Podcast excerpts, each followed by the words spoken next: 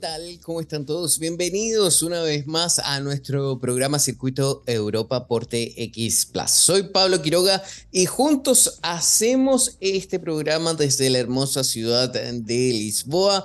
Qué calor hace, qué calor hay en estos momentos y es que el verano aún no se va con temperaturas sobre los 30 grados, lo cual es una locura para ahora octubre. Y eso que estamos en otoño y no lo parece. Las temperaturas son iguales a julio, más o menos, ahí junio, también agosto, por supuesto, imagínense el calor intenso que estamos viviendo. Pues bien, en el programa de hoy vamos a estar conversando sobre astronomía con Julio Gallegos. Julio Gallegos, un destacado astrofísico de la Agencia Espacial Europea, quien se convierte así en el primer invitado que repetimos en Circuito Europa. Pero ojo, no estamos repitiendo la entrevista, sino que es una nueva entrevista con nueva información y con esta, este personaje, con el profesor Julio Gallegos quien ha tenido la gentileza de estar junto a nosotros. Aún estoy esperando que se conecte, lo vamos a tener en el próximo bloque. Vamos a conversar eh, sobre las ondas gravitacionales, este descubrimiento que se hizo eh, hace poco tiempo atrás sobre un nuevo tipo de ondas, así como también vamos a conversar sobre eh, qué es lo que está pasando con el Sol, qué es lo que pasa con la misión LISA de la Agencia Espacial Europea y también con un nuevo descubrimiento del James Webb, eh, si es que vieron las noticias hace una semana atrás, un poquito más, eh, donde estaría descubriendo algo en una, la luna Europa. Así que Mucha atención, por supuesto, no se despeguen de nosotros. Y dentro de las noticias del espacio también yo les voy a contar que nosotros ahora estamos comenzando la semana, pero durante la semana pasada, en Azerbaiyán, en la capital, que es en Bakú, que es hermosísima, si tienen la posibilidad de viajar, vayan a conocerla, se realizó el 74 Congreso Internacional de Astronáutica. Estuvo muy interesante, hubo muchísimos descubrimientos y también anuncios importantes también que se eh, dieron a, conocer de las distintas eh, agencias espaciales y también como empresas del sector eh, privado. A mí me llamó la atención, por ejemplo, la presencia de Airbus con un, buen proyecto, pero no se los voy a contar. Vamos a, a ver después de hablar de eso en un capítulo posterior. Así que no se despeguen de nuestra compañía a través de TX Plus. Ahora nos vamos a ir a un tema musical junto con una pausa y a la vuelta volvemos ya con el profesor Julio Gallegos, quien ya está conectado. Soy Pablo Quiroga. Esto es Circuito Europa y ya está junto a nosotros Julio Gallegos. Le damos la bienvenida y agradecemos tenerlo nuevamente junto a nosotros, reconocido astrofísico que forma parte del equipo del Centro Europeo de Astronomía Espacial ESAC en Madrid, que es un organismo dependiente de la ESA, que es la Agencia Espacial Europea. ¿Cómo está Julio? Muchísimas gracias por tenerlo nuevamente acá. Muchas gracias Pablo, es un placer como siempre charlar contigo estos temas tan interesantes. Así es. Eh, voy a comenzar con algo porque voy a decir, Einstein tenía la razón. ¿Qué tan cierto es así? O sea, ¿cómo puede alguien tener la razón tanto en tantos temas? Obviamente, porque a mediados de este año eh, también se hizo un nuevo descubrimiento. Se descubrió un nuevo tipo de onda gravitacional. Algunos eh, no deben entender qué es esto, así que por lo más básico comenzamos. ¿Qué es una onda gravitacional? Muy bien.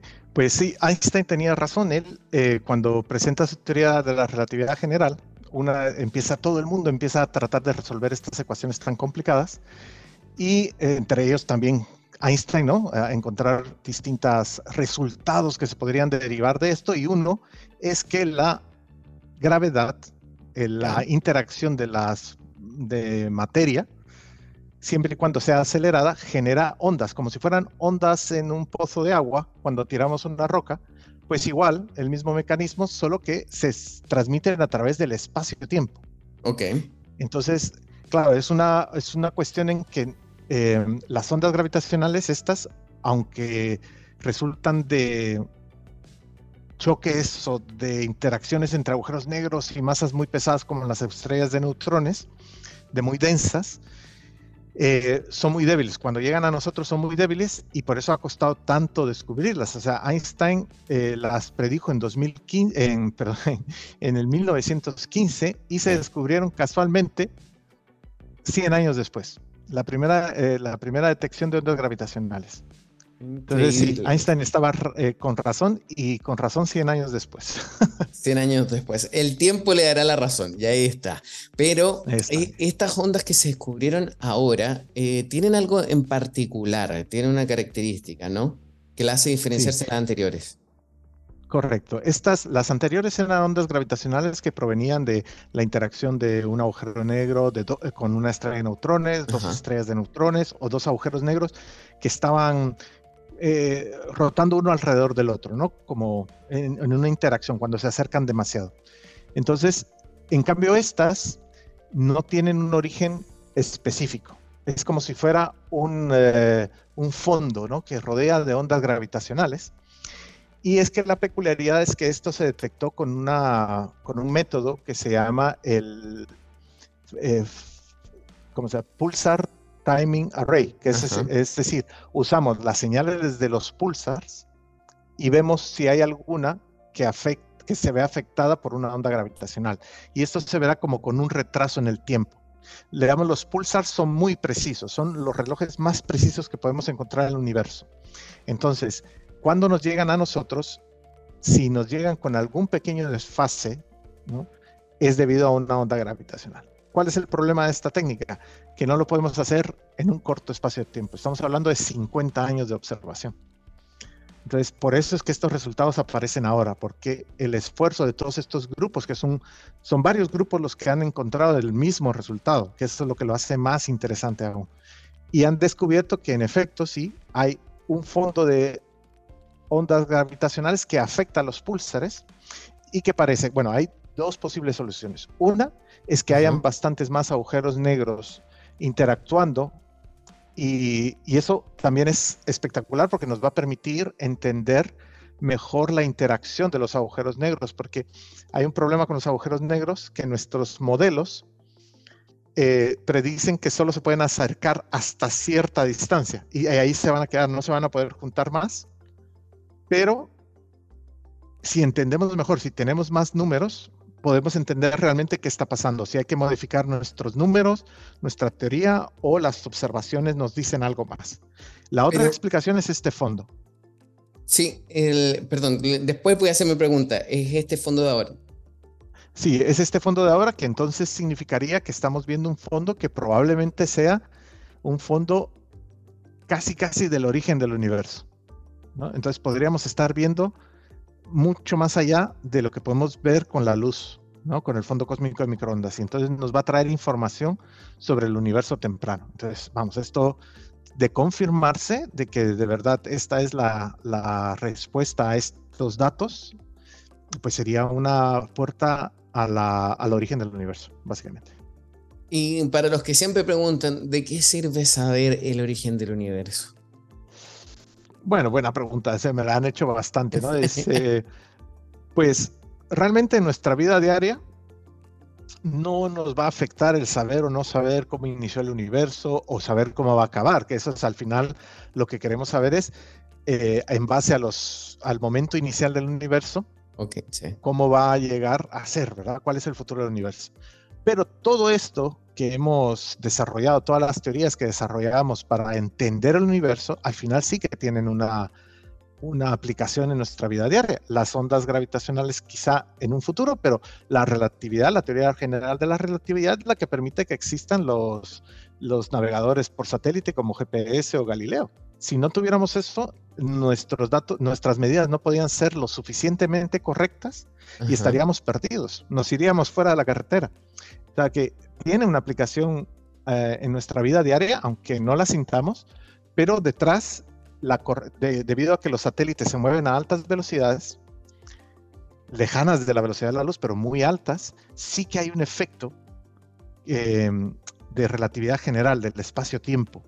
Entonces hay que corregirlo para que nuestras medidas sean suficientemente precisas.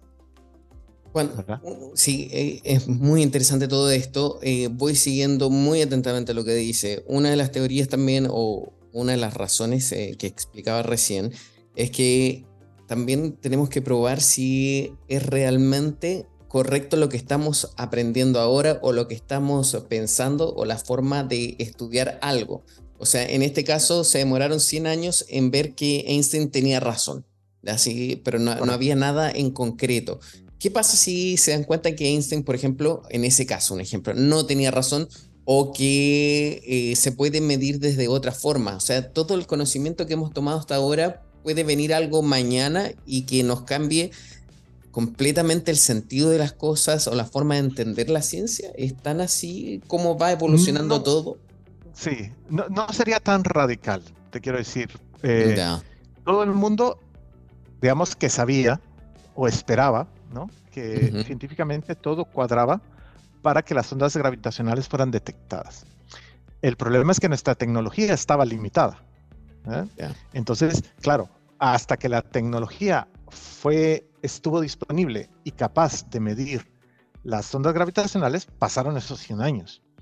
Entonces, pero ahora, por ejemplo, el caso de los agujeros negros, de este merge, como lo llaman, este, cuando se unen dos agujeros negros y según nosotros no, no se pueden unir más allá de una distancia muy pequeña, de, un megaparsec, o de un parsec, ya no recuerdo, creo que es un parsec eh, problem, ¿no? Que se juntan tanto, tanto, tanto, pero no se llegan a colisionar. Si nosotros entendemos mejor eso, va a cambiar nuestra teoría, pero le va a hacer un pequeño delta, la va a modificar poquito. No va a ser una, no va a ser un cambio dramático, porque la ciencia ha ido creciendo, ha ido madurando poco a poco. Entonces, todos los resultados se van confirmando y cuando aparece un resultado nuevo, se agrega algo más a esa teoría. Interesante, muy, muy llamativo esto. Y por lo mismo dijo que 50 años se demoran en hacer las mediciones. Esto quiere decir que con la tecnología que está ahora presente, en 50 años más vamos a ver nuevos resultados. Bueno, a partir de ahora podríamos ver más resultados, porque eh, ¿sabes lo que pasa? Que las ondas estas, imagínate una onda mecánica, ¿no? Que, que viene y pues tú ves las olas del mar, ¿no? Venir e ir en pocos segundos. Pues imagínate una que tarda un año. Entonces tendrías que estar parado en la playa esperando a ver la cresta de esa ola llegar y la estarías viendo de lejos, pero no la sentirías hasta que está encima tuyo, ¿no? Pues más o menos es lo que pasa, que estas ondas que vienen de estos fondos de ondas gravitacionales son tan largas que tardan 70 años en que se vean dos crestas, ¿verdad? O 50 años en que se vean dos crestas. Pero a partir de ahora es posible que veamos que las crestas ya vienen una detrás de otra. Entonces, tal vez no tardemos tanto en, ver los más resultados. Wow. Eh, eh, estoy impresionado. Y en, y en, estos descubrimientos, en estos avances en torno a las ondas gravitacionales, ¿cuál es el aporte de LISA?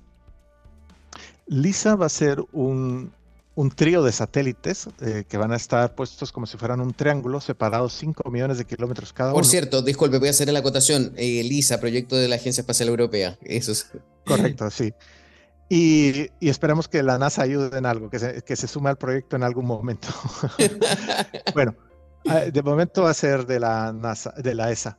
Pero entonces la idea es, imagínense, 5 millones de kilómetros de separación entre los dos satélites y se va a mandar un láser entre uno y el otro.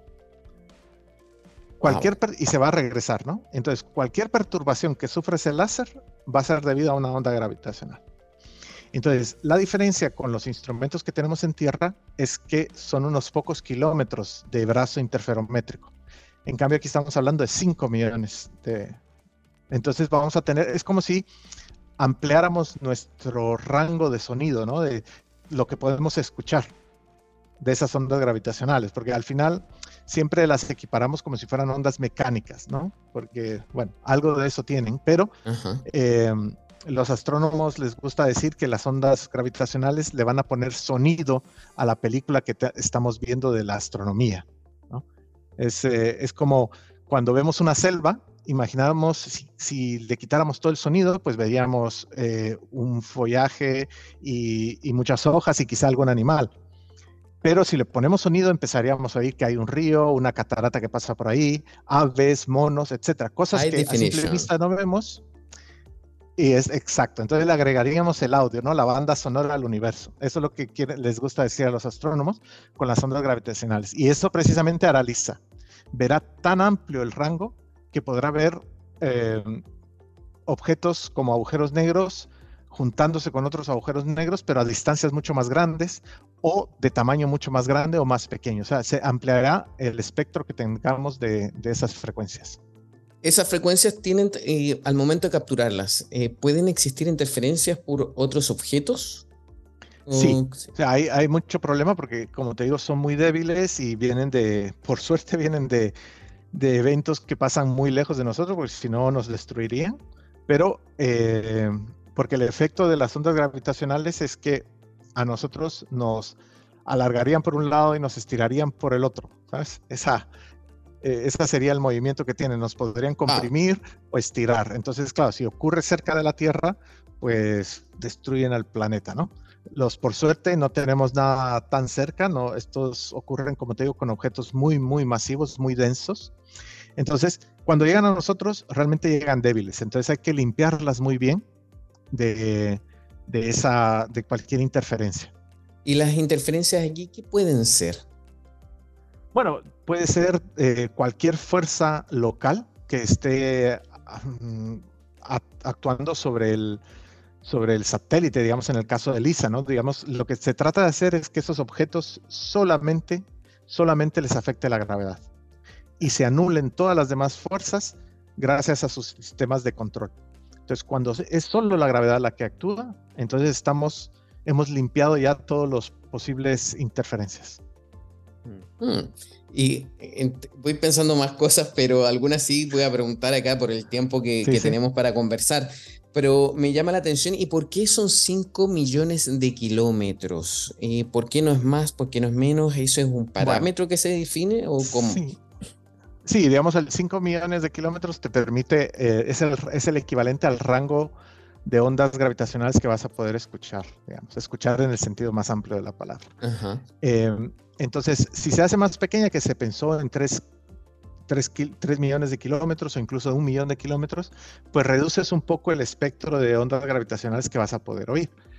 5 millones eh, parece técnicamente razonable, ¿verdad? Es un compromiso entre amplitud del rango y dificultad, porque imagínate, ¿no? Alinear dos satélites para que un rayo láser vaya y vuelva con esa precisión. Entonces, wow que ya me imagino Star Wars, ahí, mandando rayos láser de un lado a otro, eh, es increíble. Pero, eh, ¿y cuánto tiempo se demoran en eh, alcanzar esa distancia? Bueno, va a ser muy rápido. Esos, ¿quieres decir el rayo láser o en la separación de los satélites? En lograr esos 5 millones de kilómetros. Pues van a ser unos tres meses, más o menos, tres, cuatro meses de, de posicionamiento es que es complicado porque tienen que estar en una órbita muy precisa, siguiendo a la Tierra y luego separarse, ¿no? Entonces sí, más o menos unos cuatro meses, si no recuerdo mal. Eso es lo que se espera. Es que increíble. Y, llama la atención porque eh, la gente, eh, la sociedad, del mundo civil no conoce tanto de esto y por lo mismo también tenemos este tipo de conversaciones para que puedan interiorizarse de qué es lo que está ocurriendo en este minuto. O sea, saber que eh, la Agencia Espacial Europea está lanzando dos satélites que van a separarse a 5 millones de kilómetros para probar un láser el cual va a captar ondas gravitacionales es también importante, es una noticia y la idea es poder explicarlo de esta forma súper fácil, simple como lo hace usted. Son tres satélites, es, una, es un triángulo el que se va a formar, tres, sí. Ok, es muy llamativo todo, pero sigamos también hablando un poquito del espacio, del mundo de la astronomía. También hay noticias sobre el Sol, ¿cierto? Sí, correcto. Hay, eh, recientemente eh, se, bueno, se han medido de una forma que era bastante difícil conseguirlo porque necesitas dos satélites alrededor del Sol. Casualmente, en la actualidad está la Parker Proof de la NASA y el Solar Orbiter de la ESA. Entonces, estos satélites se acercan mucho al Sol eh, y aunque están ciertamente coordinados, no coordinan su órbita. Es una cosa que cada quien va en su órbita y luego se comparan datos. Pero hay un misterio, digámoslo así, un misterio del Sol, que es que su corona, lo que sería la atmósfera del Sol, tiene una temperatura de un millón de grados centígrados, pero su superficie es solo 6000. 6000 grados. Entonces, ¿cómo se, cómo se explica eso? ¿no? Y ha sido la, la cuestión que no hemos podido resolver.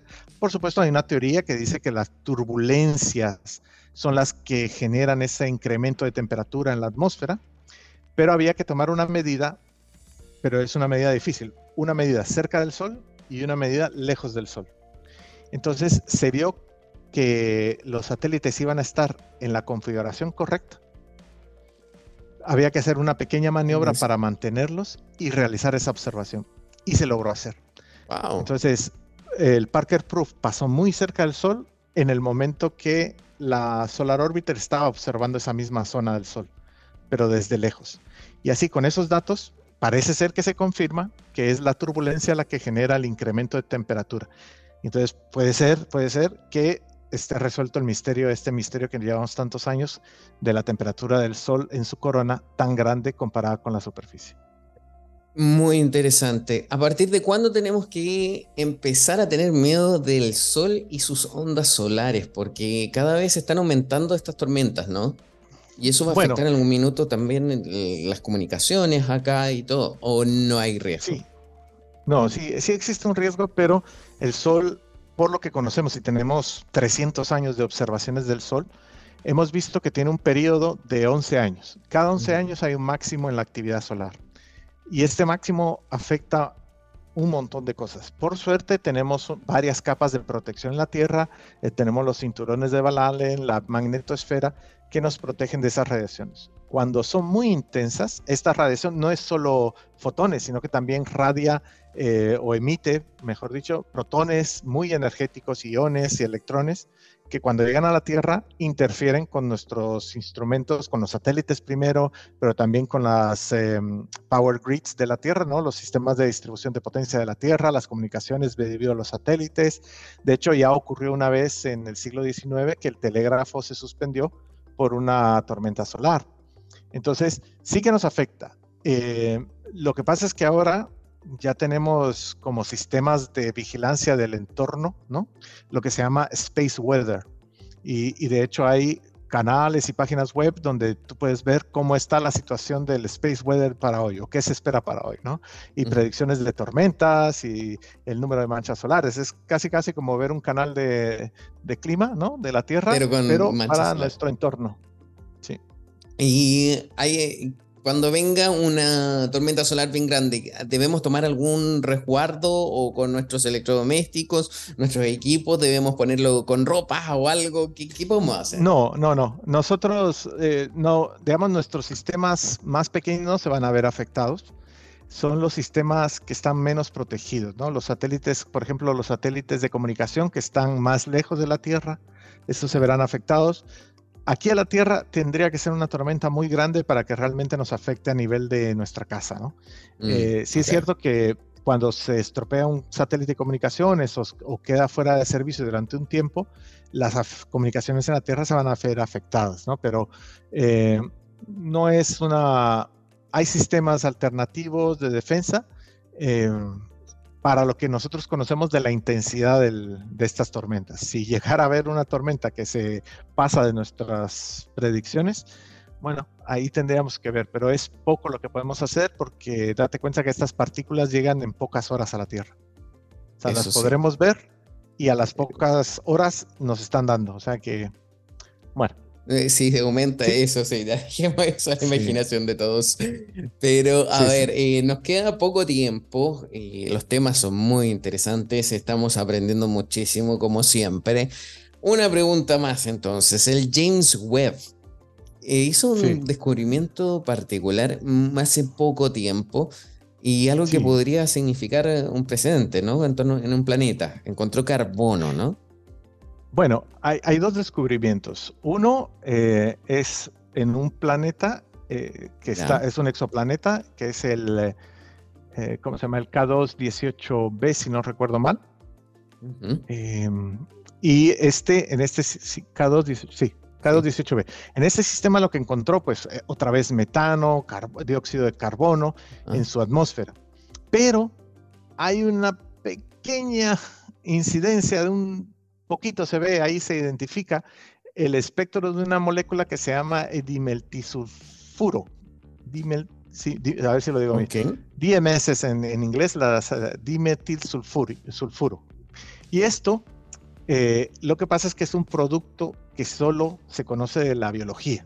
Es decir, los, los microbios, o por ejemplo, cuando se, se cocina la col o el... Eh, sí, la col, ese olor característico de cuando se cocina la col, eso es el dimetil exacto, ese, pero solo proviene o del plancton de los océanos, de mm, o de mm, las microbios o bacterias, más bien bacterias eh, afectando, descomponiendo organismos, ¿no? Entonces, es un indicador de que puede haber vida básica en este planeta. Eso es un, por un lado, un descubrimiento.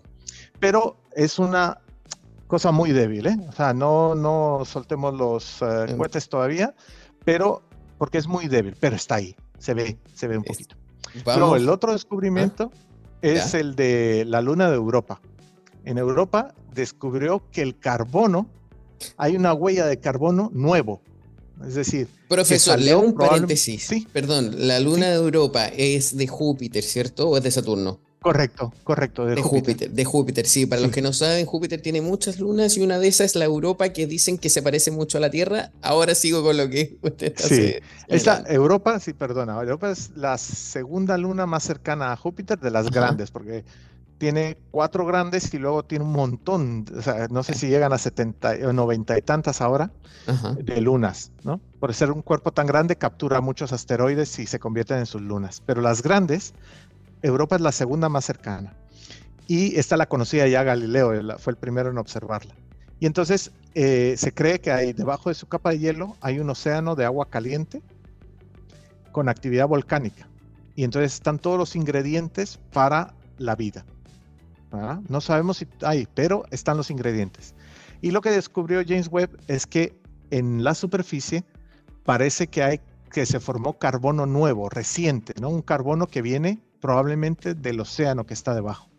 Si eso se confirma, tenemos una, una conexión directa al océano que está debajo de, Europa y podemos ver, analizar mejor la composición de ese océano, que es lo que pretenden hacer eh, JUICE de la Agencia Espacial Europea y Europa Clipper de la NASA en un futuro, ¿no? Llegarán en el 2031. Pero si podemos ir viendo de qué está compuesto y hacer estudios desde la Tierra, pues eso va a ayudar mejor a las observaciones de JUICE y de Europa Clipper para ver si de verdad las condiciones para la vida o incluso vida existen en, en Europa. Wow, e, eso es increíble, es algo que se viene hablando también desde hace décadas, muchísimos años, sobre cómo la luna Europa podría llegar a albergar o incluso podría albergar ahora vida, eso no lo sabemos, sin duda la tecnología después y la ciencia lo dirá. Estamos ya cortos de tiempo, quiero agradecerle que haya estado junto a nosotros una vez más, eh, Julio Gallegos, profesor. Y última pregunta, muy breve con la respuesta. ¿Cuántos planetas hay ahora? Porque yo ya estoy confundido porque a veces los sacan o no sacan. ¿Cuántos son en total? ¿Nueve o ocho? ¿O siete? Oficialmente son ocho planetas y hay varios candidatos a planetas enanos, digámoslo así. Plutón siendo el principal de esta nueva familia planetas. Me quedo con los ocho entonces, muchísimas gracias. Eh, eh quédese también, mm, todavía no nos corte la llamada porque vamos a acabar juntos el programa. Así que le doy las muchas gracias nuevamente por haber estado junto a nosotros aquí en Circuito Europa por TX Plus. Nosotros nos vemos el próximo lunes. Nos vemos. Chao, chao, que estén bien. Hasta luego.